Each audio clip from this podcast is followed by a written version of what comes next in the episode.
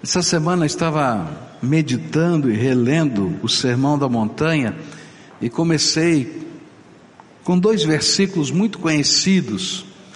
Versículo que dizia, não é? Vós sois o sal da terra. E aí o outro versículo diz: Vós sois a luz do mundo, né? Brilhem a luz de vocês.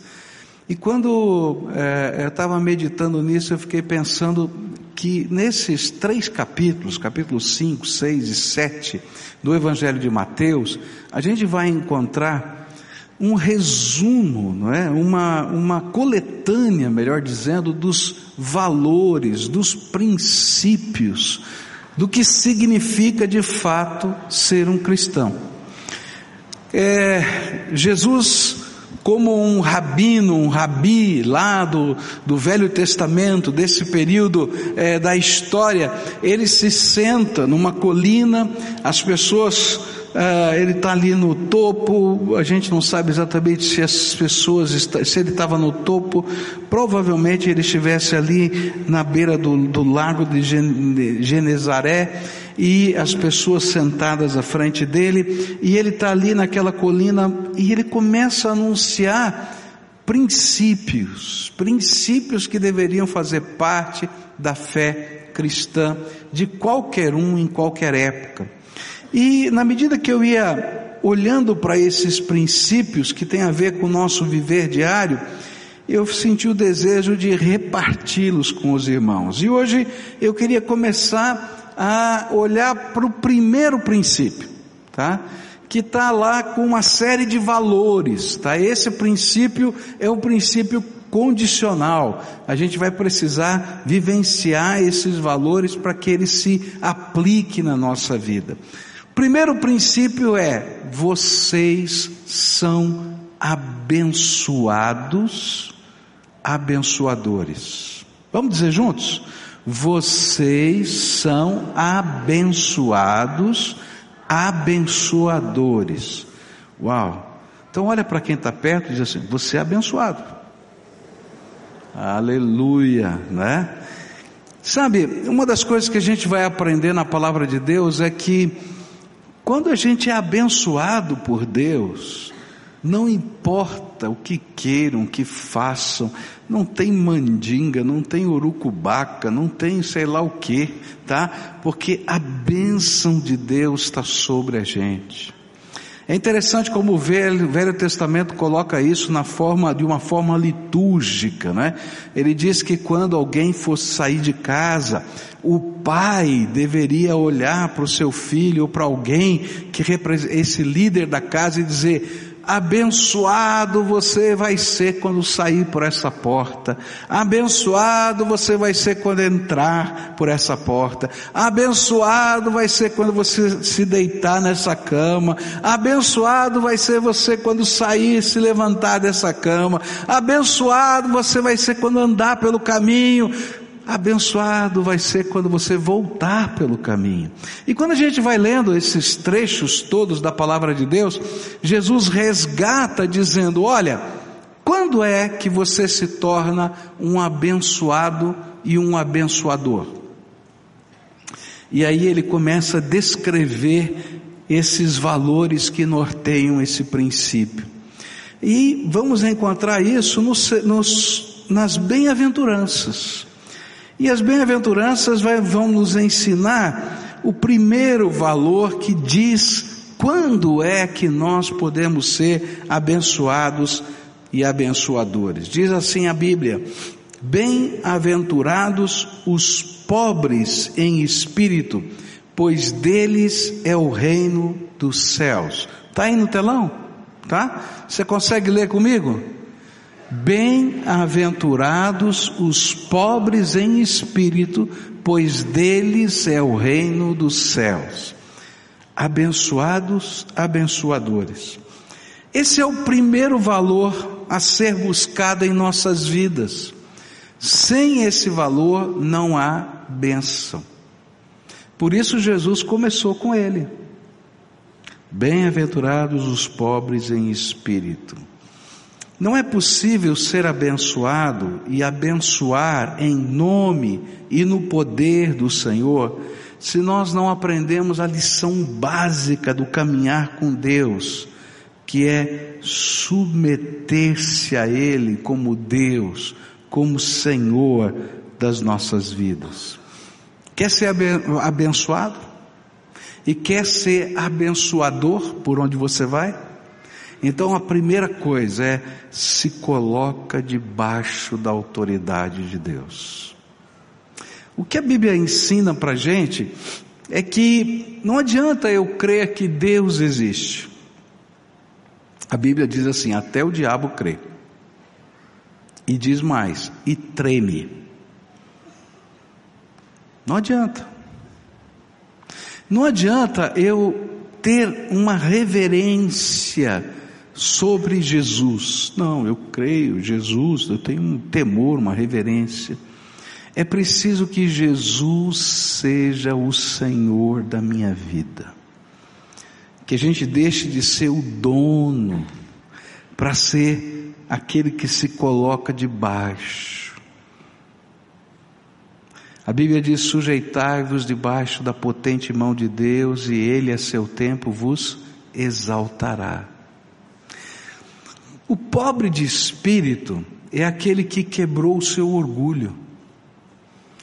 Nós às vezes nos levantamos e andamos como pessoas que são donas do seu nariz, que sabem ou acreditam que podem alguma coisa, que dirigem a sua vida segundo os seus próprios critérios, e de repente a gente se defronta com o Todo-Poderoso, com a glória desse Senhor, e a gente se curva diante dele, e a gente se rende a ele. E é nesse, nessa atitude de rendição, que o nosso coração está quebrantado na presença do Senhor, é que nós nos tornamos abençoados. E Jesus se torna o Senhor da nossa vida. E aí a Bíblia vai nos ensinar uma coisa tremenda, que quando a gente se coloca debaixo dessa autoridade de Deus e nos rendemos ao Senhor, Ele não nos dá apenas uma benção. Ou seja, Ele não vai fazer apenas uma cura, Ele não vai responder somente uma oração, Ele não vai apenas fazer um ato na sua vida, que seja ele grande, enorme, mas não é só isso. A Bíblia coloca uma coisa tremenda, muito maior. Ele dá para você o reino dele inteirinho. Bem-aventurados os pobres de espírito, porque deles é o reino dos céus. O reino dele. É, é difícil a gente dimensionar a grandeza disso. Tem livros imensos, tem livros, é, tratados de teologia, tentando explicar o reino de Deus. O que, é que significa o reino de Deus? Então, alguns vão olhar na perspectiva da eternidade, vão falar do reino de Deus nessa perspectiva. Alguns vão falar do reino de Deus na perspectiva do mundo social, como o reino de Deus entra nessa terra. Outros vão falar do reino de Deus como manifestações do poder de Deus. Agora, querido, você pode escrever quantos livros você quiser, você não vai esgotar a amplitude do significado do reino de Deus, porque o reino de Deus é tão grande, tão grande, tão infinito, quanto o Deus que é dono dele. E aí o Senhor está dizendo: olha, eu não quero apenas fazer um milagre na sua vida, eu não quero apenas revelar um pedacinho da minha glória, eu quero que vocês façam parte comigo da imensidão do meu reino, que tem a ver com a minha própria natureza, com o meu próprio ser. E aí a gente vai aprender a andar com Deus. A gente vai aprender a se submeter ao Senhor. A gente vai aprender que o reino de Deus vai com a gente, porque nós fazemos parte do reino de Deus. Lembra? Nós somos abençoados, abençoadores. E se você está debaixo da autoridade do Senhor, o reino de Deus se instala primeiro em você, no seu coração. E à medida que você vai andando nessa terra, o reino de Deus vai com você. E aí você se torna um abençoador, porque você vai levando o reino de Deus nos lugares que você chega. Por isso Jesus vai dizer: vocês são o sal da terra e a luz do mundo. Talvez um dos exemplos mais fortes desse processo esteja na vida de Moisés, porque Moisés vai apresentar para a gente o conflito dessa rendição. Porque quando a gente olha na bênção, é fácil. Você quer o reino de Deus para você? Você quer que Deus derrame o reino? Aí eu acho que é loucura a gente dizer que não quer, né? Eu quero sim tudo quanto Deus tem de bom para derramar sobre a minha vida. Eu quero. Mas a gente vai aprender com Moisés a primeira parte desse valor, não é? pobre de espírito, quebrantado diante de Deus, aquele que se submete debaixo da, das mãos do Senhor. Moisés lá está cuidando das ovelhas do seu sogro, um homem rico, lá na região em que ele estava, e ele tem um encontro com Deus. E nesse encontro com Deus, Deus fala para ele: Moisés, eu quero que você vá comigo, e assim está na Bíblia, você vai comigo, tá? porque eu vou tirar o meu povo do Egito. E queridos, aquele momento da vida de Moisés foi o maior confronto da sua vida. Tanto é que os capítulos 3 e 4 do livro de Êxodo, ele está brigando com Deus, ele está lutando com Deus, ele não estava pobre de espírito, ele estava lutando com Deus. E como é que era a luta? A luta era do seu racional com o seu espiritual. Aquele homem tinha uma sentença de morte no Egito. No dia em que ele pusesse o pé naquela terra, ele seria preso e morto. E Deus estava dizendo para ele: volta lá para o Egito. Senhor, você não está entendendo, o negócio lá é sério. Tem lá um, uma sentença contra mim. O dia que eu puser o pé lá e for identificado, eu vou morrer. E mais, Deus disse que ele tinha que falar com o Faraó. Quem tinha assinado a sentença de morte era o Faraó. E lembrem, ele era da casa real, tinha sido criado pela tia do Faraó, então ele não era um mero desconhecido, ele tinha que se apresentar ali e dizer: Olha, eu vou levar esse grupo de escravos, alguns dizem que eram 600 mil homens, outros dizem um milhão de pessoas, outros falam dois milhões de pessoas, eu sei lá, mas eles eram os escravos que empurravam a economia, e ele tinha que chegar lá com a seguinte mensagem: olha, deixa o povo de Deus ir para o deserto, nós vamos caminhar três dias, vamos ficar três dias lá adorando e vamos voltar três dias. Ele ia dizer assim, e o país para, porque aqueles eram, os, os escravos eram as máquinas vivas daquele tempo. Você já pensou no prejuízo que você vai dar para o país? Nove dias sem trabalhar, sem ninguém produzir nada. Quantos bilhões, agora a gente está aprendendo, bilhão, trilhão, tá louco, eu nunca vi tanta coisa, né? É, sei lá, do dinheiro do Egito. Vamos falar a verdade. Racionalmente, Moisés tinha todos os argumentos e ele vai tentar usá-los para dizer: Senhor, acho que a sua ideia não é boa. Mas o princípio, o valor, princípio abençoado, abençoador, tem um valor. O valor é que eu preciso ser pobre de espírito, saber que eu não sei, saber que eu não sou o dono da razão saber que Deus conhece todas as coisas e por isso eu vou me colocar debaixo da potente mão de Deus. E aí eu me rendo. E aí Deus entrega para mim o seu reino. E Moisés vai, depois de uma luta do coração, ele vai, mas ele leva consigo o reino. E por isso ele se torna um abençoador. Porque quando ele chega naquele lugar, ele começa a pregar a palavra e aquele povo começa a crer na possibilidade de uma liberdade.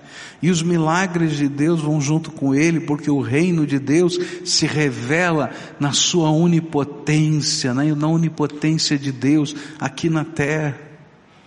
O reino de Deus se revela a Faraó e se revela aos magos do Egito. E quando o Faraó chega um momento que os magos do Egito não conseguem imitar o poder de Deus, ele diz para aqueles homens: por que, que vocês não estão fazendo a mesma coisa que esse mágico aí? Ele diz assim: porque isso não é magia, isso é o dedo de Deus aqui na terra. Está entendendo?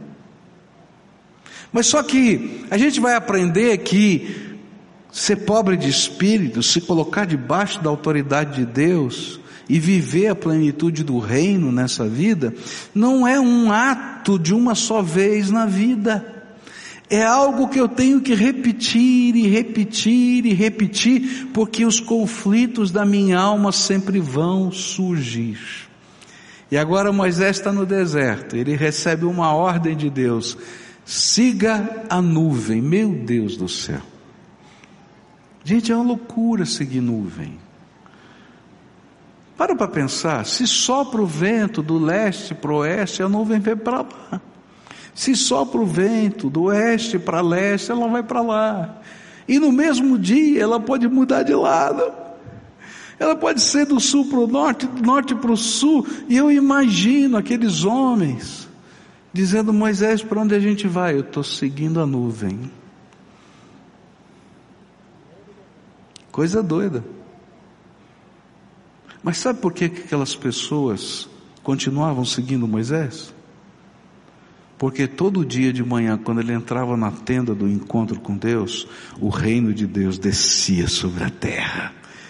E a Shekinah da glória de Deus enchia aquele lugar. E as pessoas se colocavam com a boca no pó na porta da sua tenda, porque diziam: O reino de Deus está aqui, Deus habita entre nós.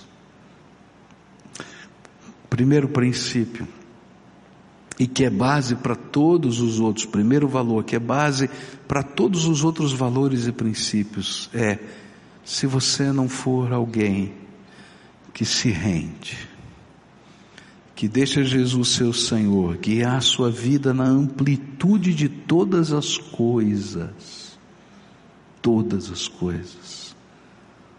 Você não pode ter a maior de todas as bênçãos, que é a manifestação viva e presente do reino de Deus. E lembra, quando você vive assim, você não é somente abençoado, você se torna um abençoador porque você vai levar o reino de Deus aonde você for. Quando você entrar numa porta, o reino de Deus entra junto com você. Quando você sair daquela porta, o reino de Deus sai com você. Quando você anda pelo caminho, o reino de Deus está lá. Está entendendo? Porque você se torna sal da terra e luz do mundo. Segundo valor que esse texto vai ensinar para a gente aqui. O segundo valor vai aparecer no verso 4. O verso 4 diz assim: Bem-aventurados os que choram, pois serão consolados. É interessante essa expressão, porque bem-aventurado pode ser traduzido como feliz. E aí a gente podia dizer, feliz os que choram. Bom, tem gente que chora de alegria, é verdade. Mas na maioria das vezes, quando a gente pensa em choro, não é? A gente está pensando no quê? Dor, sofrimento, angústia, morte, perda, alguma coisa ruim. E aí a palavra do Senhor está dizendo: ó, bem-aventurado, feliz, abençoado o que chora, pois será consolado. O que que a palavra de Deus está tentando dizer para a gente, ensinar para a gente? É que quando nós choramos, literalmente, e quando choramos na presença do Senhor, literalmente nós derramamos a nossa alma diante dele. Eu acho que aqui todo mundo já teve a experiência de dizer: Eu não vou chorar. Não, já, já não falou para você mesmo? Não vou chorar. Não vou chorar. É? E aí começam a acontecer as coisas, as coisas vão mexendo, as circunstâncias vão acontecendo, e de repente eu não vou chorar, não vou chorar, não vou chorar, não vou chorar, e a gente chora. E se tem uma coisa horrível, é se alguém chegar perto da gente e dizer assim, não chora. Eu não chorar, já falei que não vou chorar, e nem... Não, vai ficar horrível. Por quê? Porque há momentos na nossa vida, especialmente quando a gente está chorando, que as coisas mais profundas da nossa alma vêm à tona. E quando elas vêm à tona, elas vêm de uma maneira incontrolável. E até aqueles segredos que a gente tenta esquecer quando tocados pelas circunstâncias da vida, quando revolvidos por algum ambiente ou lugar, eles brotam de dentro da gente e eles se derramam na terra na forma das nossas lágrimas. E é por isso que a palavra de Deus está dizendo: bem-aventurados os que choram. E a ideia é chorar na presença do Senhor, é se derramar e derramar a alma na presença do Senhor derramar as emoções que estão trancadas dentro de nós, as nossas decepções, as nossas mágoas, as nossas desesperanças. E assim permitirmos que Deus nos revele como Ele tem tratado cada uma dessas questões. É interessante que eu creio de todo o meu coração que Deus não precisa de nada para saber o que está dentro da nossa alma. Mas quando nós permitimos que a nossa alma se derrame na presença do Senhor, nós descobrimos o que está mal dentro do nosso coração.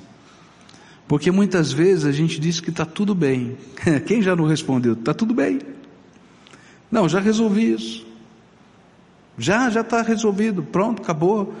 Mas aí as circunstâncias passam, vem um toquezinho, a gente, aquilo volta tudo. Porque não está resolvido, nossa alma está lá quebrada. E aí a palavra de Deus está dizendo assim: olha, quando você derrama a sua alma, quando você chora na presença do Senhor, quando a sua alma se revela a Deus na sua inteireza, você se torna abençoado. É interessante que, se alguém tentar argumentar com a gente quando a gente está chorando, não diz só não chora, mas a gente vai argumentar, vai dar raiva. E às vezes a atitude mais saudável nessa hora não são palavras, mas é um abraço. A gente dá um abraço a gente se sente acolhido, a gente se sente protegido, a gente se sente amado, e é disso que a Bíblia está falando. Quando a gente se derrama na presença de Deus, o Senhor nos acolhe, e Ele pega e abraça a gente. E ele revela a presença dele, e ele revela o cuidado dele, ele revela as intenções dele, ele se revela. E aí a gente se sente renovado pela graça de Deus. É disso que a palavra de Deus está dizendo. Você é um abençoado. Há um texto do Velho Testamento que eu acho maravilhoso que é o Salmo 56. O Salmo 56 diz assim: Contaste os meus passos quando sofri perseguições, recolhestes as minhas lágrimas no teu odre, não estão elas inscritas no teu livro. Alguns anos atrás eu preguei sobre esse sermão, E eu disse que coisa tremenda é quando a gente se derrama na presença do Senhor, porque Deus revela para a gente o que Ele está fazendo. E aí esse texto diz assim que Deus está prestando tanta atenção na minha vida, porque eu sou filho amado dele, que ele está contando os passos diante do sofrimento, como se fosse contar os segundos, as horas, os momentos, os lugares, as afrontas, as perseguições. Ele está contando, ele não está alheio, ele está vendo. Mas a Bíblia também vai dizer que a lágrima que você cai, não, que cai de você, não é inútil.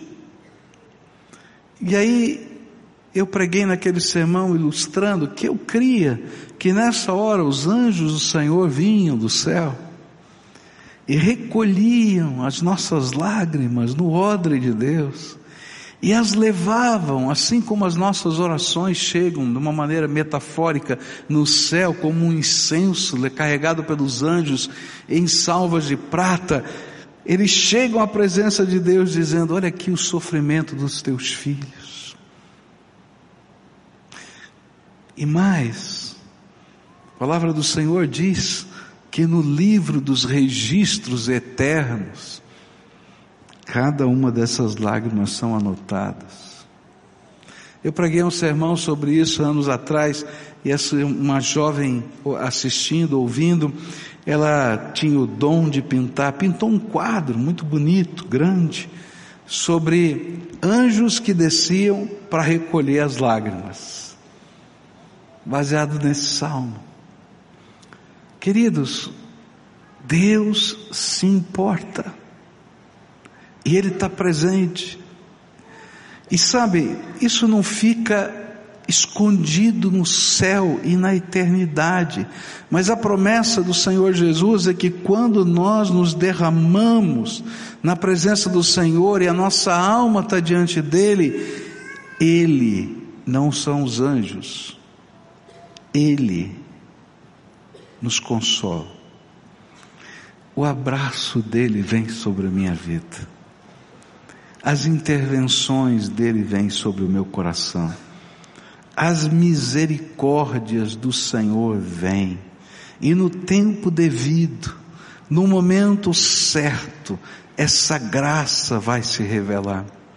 Outro trecho interessante da Bíblia no Velho Testamento que me ajuda a entender essa promessa, esse valor que tem que ser praticado, é 2 Reis, capítulo 20, onde a palavra do Senhor diz assim: Volte e diga a Ezequias, líder do meu povo, assim diz o Senhor, Deus de Davi, seu predecessor, ouvi a sua oração, vi as suas lágrimas, e eu o curarei. Daqui a três dias você subirá ao templo do Senhor. Acrescentarei quinze anos à sua vida e livrarei você e esta cidade das mãos do rei da Assíria. Defenderei esta cidade por causa de mim mesmo e do meu servo Davi. Essa é uma história muito interessante porque Ezequias era um rei bom, um rei que havia feito coisas boas, um rei que havia feito uma reforma religiosa no país, o templo havia sido fechado, os livros da lei haviam se perdido. A palavra de Deus diz que houve um afastamento do Senhor de toda a nação. E esse rei, ele começa o seu reinado dependendo de Deus, orando a Deus, e ele volta ao Senhor, redescobre a palavra, abre o templo. Mas agora ele está vivendo uma luta muito grande tem um inimigo muito forte, o maior poder bélico daquele tempo, chamado Assíria, cujo rei vinha conquistando cidade fortificada atrás de cidade fortificada naquela região e estava chegando perto de Jerusalém. E para piorar, o rei ficou doente. E o rei fica doente, recebeu uma visita pastoral. Eu não sei se eu queria receber uma visita pastoral que ele recebeu. O profeta Isaías chegou lá e disse assim: Rei Ezequias, coloca tua casa em ordem, porque você vai morrer. Quer receber uma visita dessa? Não foi muito boa, né? E aí, o rei, diz a Bíblia, olha para a parede e chora. O olhar para a parede para mim significa que ele não queria que ninguém mais participasse do derramar da sua alma. Sai todo mundo daqui. Quero ficar sozinho. E quando ele derrama a sua alma, quando ele está chorando, algo tremendo acontece. A Bíblia não diz o que ele falou, não diz o que ele pensou, não diz o que aconteceu, mas foi algo tão tremendo, tão tremendo, que Isaías está saindo do palácio, diz a Bíblia, ele está na escadaria. E o Espírito de Deus diz assim: volta lá e fala para o meu servo, eu vi as tuas lágrimas. Você é um abençoado. Quando você aprende a derramar a sua alma na presença do Senhor. Você é um abençoado. Até quando chega a hora de morrer. Eu me lembro de uma ocasião que fui fazer uma visita no hospital para uma jovem que estava em estado terminal. E aquela jovem é uma pessoa muito inteligente, muito capaz, ela sabia que estava em estado, em estado terminal. E ela disse assim: Eu quero ficar sozinha com o pastor, queria fazer algumas perguntas para ele. E mandou todo mundo sair do quarto. E ela disse: Pastor, eu sei que Jesus é o meu Salvador. Eu sei que eu estou morrendo. E eu sei que eu vou para o céu. Eu não tenho dúvida disso. Mas eu tenho uma preocupação.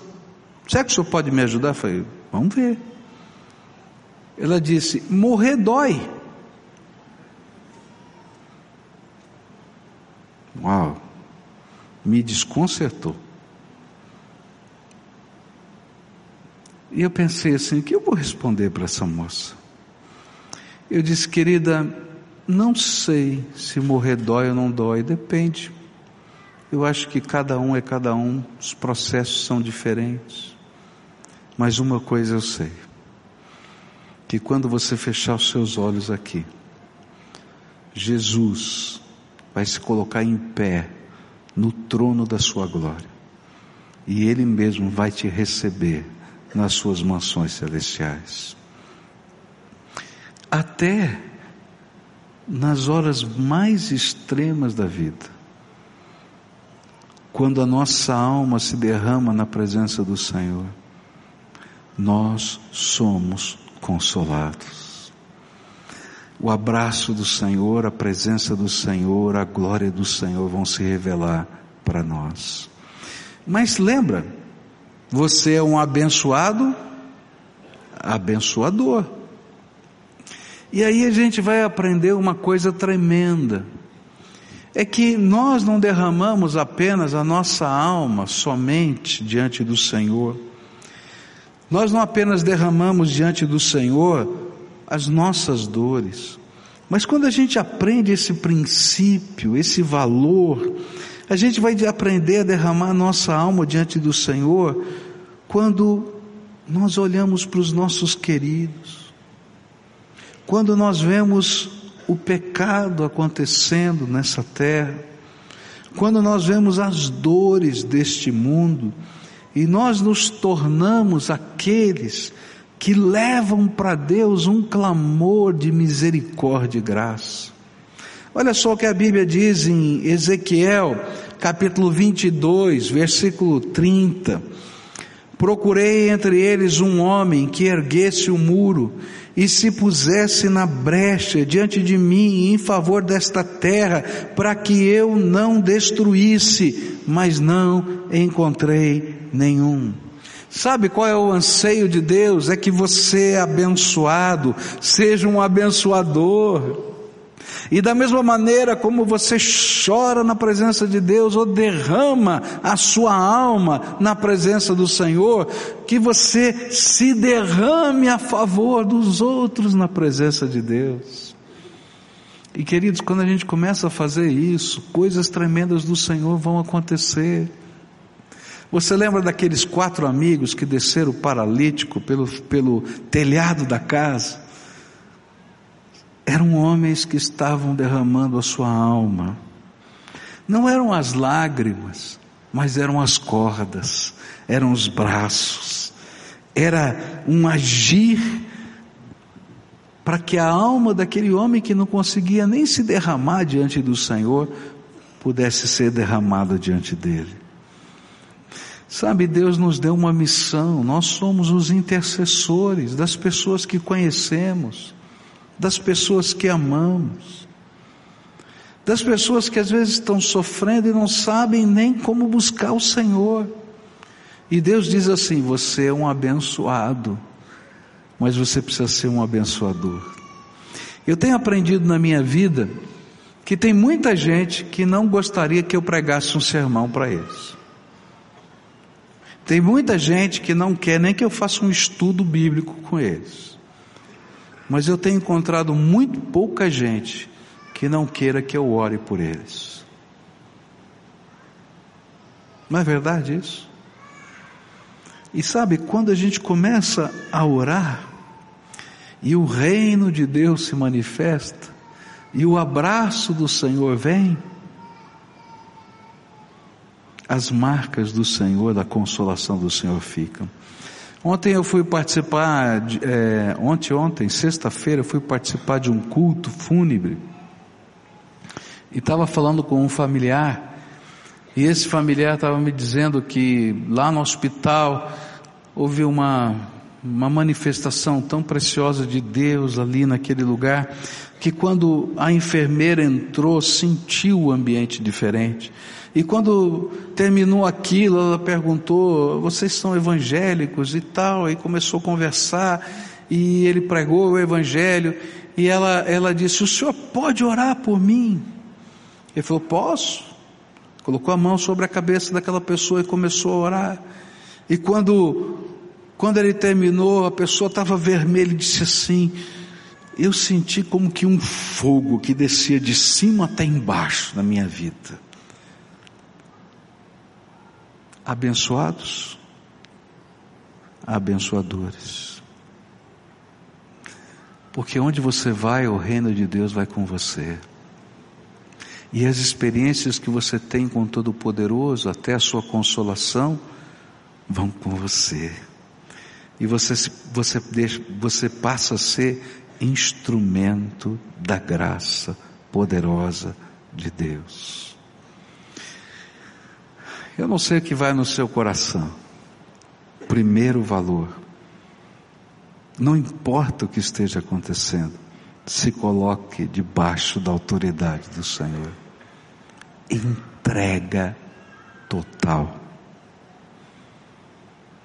sem senões. Total. Do teu jeito, da tua maneira, Senhor. E Ele vai dar o reino dele para você. Se as coisas estão pesadas dentro da tua alma, derrama a tua alma, sem esconderijo nenhum, na presença do Todo-Poderoso. Que Ele vai consolar você, vai abraçar você.